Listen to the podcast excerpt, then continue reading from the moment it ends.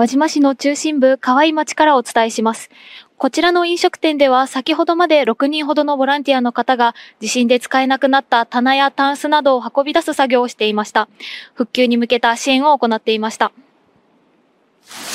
みんなお願いします。何か人の役に立つことをしたいということで、前回あの、鈴の地震の時もボランティアに参加したんですけど、こんにちは。こんにちは。あの、県内に住んでるんでね。あの、北大阪の地震があって、その時に、まあ、いろいろ助けもらってもらったりすることもあったんで、こう、次につなげようじゃないですけど。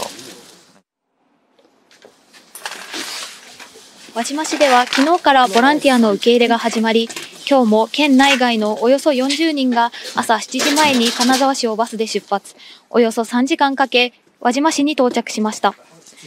今日は市内中心部の河合町で被災した家屋のほか、飲食店などで瓦礫の撤去や掃除を手伝う予定だということで、午後2時頃まで活動が続けられます。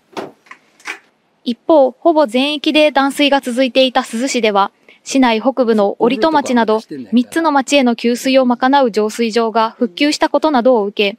折戸町の一部の地域35世帯で給水が再開しました。珠洲市で上水道での給水が再開するのは地震後初めてです。大丈夫だと思うんやけどね。今こう、まだ、あの、ちょっと汚い水が出てくるから、洗濯はいいけど、飲み水をもうちょっと出してからし輪島市では明日もボランティア活動が続けられます。イスラエル軍は10日、ハマスによる大規模攻撃に職員が関わっていたとされるウンルワ本部の地下にハマスのトンネルを見つけたとして内部を公開しました。イスラエル軍によりますと、トンネルの長さは700メートル、深さは18メートルで、ウンルワが運営する学校に入り口があったとしています。中には多数のケーブルや電子機器などがあり、イスラエル軍は、ここはハマスの情報部隊の一つで、戦闘の大部分を地下から指揮していたと主張しています。一方、ウンルワのラザリーニ事務局長は10日、旧ツイッター X に投稿し、本部の地下にトンネルがあったとの報道があるが、ウンルワは本部の下に何があるのか知らなかったと述べています。イギリス王室のチャールズ国王は前立腺肥大症の手術を受けた後、癌と診断されたことを公表しています。これを受け、スナク首相をはじめ多くの国民から一日も早い回復を祈る声が上がっていました。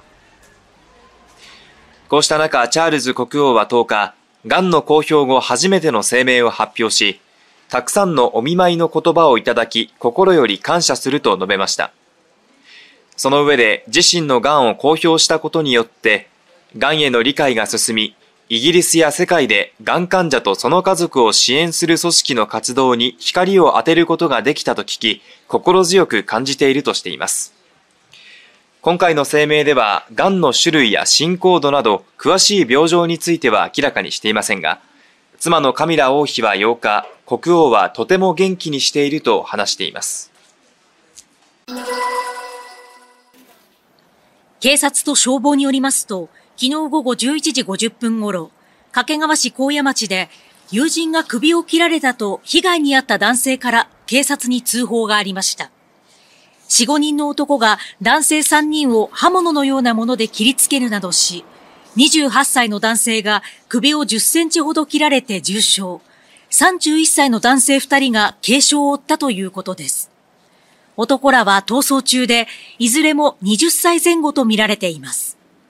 被害に遭った男性らは5人で酒を飲んで店を出たところ、男らと目が合い、喧嘩になったということです。高病原性の鳥インフルエンザが確認されたのは、南薩摩市大浦町の養鶏場です。県によりますと、昨日正午ごろ、死亡した鶏が増えていると通報があり、遺伝子検査の結果、高病原性の疑いがあることが分かりました。このため県は今朝からこの養鶏場と関連農場の鶏、